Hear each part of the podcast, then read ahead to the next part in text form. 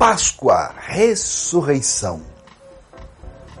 Assim estavam os israelitas correndo apressadamente, fugindo do Egito na época da primeira Páscoa. E eu preciso ver aqui, será que esse pão tem fermento? Hum, está cheio de fermento na grande ocasião da libertação de Israel, quando a lei foi dada.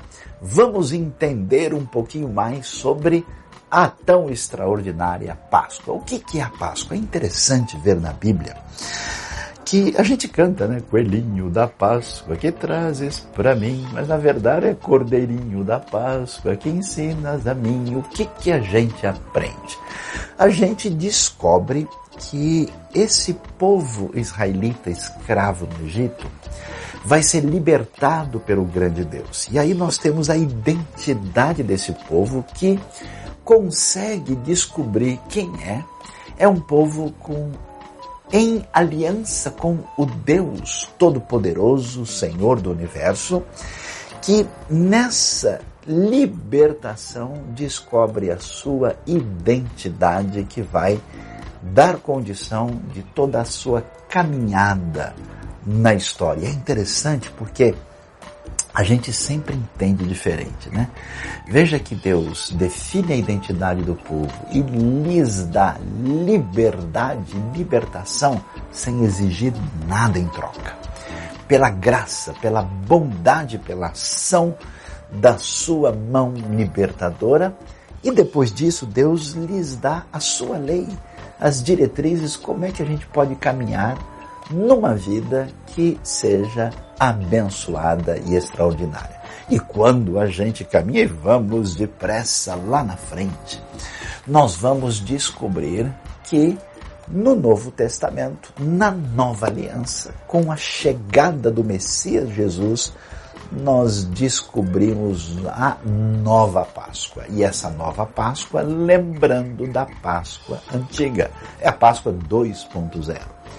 É uma re um realinhamento, uma retomada dessa Páscoa, Jesus diz: olha, assim como houve a Páscoa, eles estavam comemorando essa Pessah, essa lembrança especial, e ele então inicia a, o elemento prático dessa nova aliança, dizendo: vocês agora, quando tomam do pão e do vinho, vão estar lembrando da grande libertação, libertação para o futuro que eu dou para vocês. E eles ganham a sua identidade na nova aliança, e aí a gente vai ver que a Páscoa respondeu muitas perguntas sobre opressão, identidade, vida, liberdade, mas as perguntas vão mais além.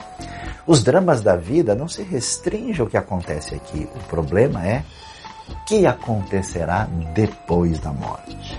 A morte é o fim de todo discurso, é o desfecho de toda inquietação e discussão.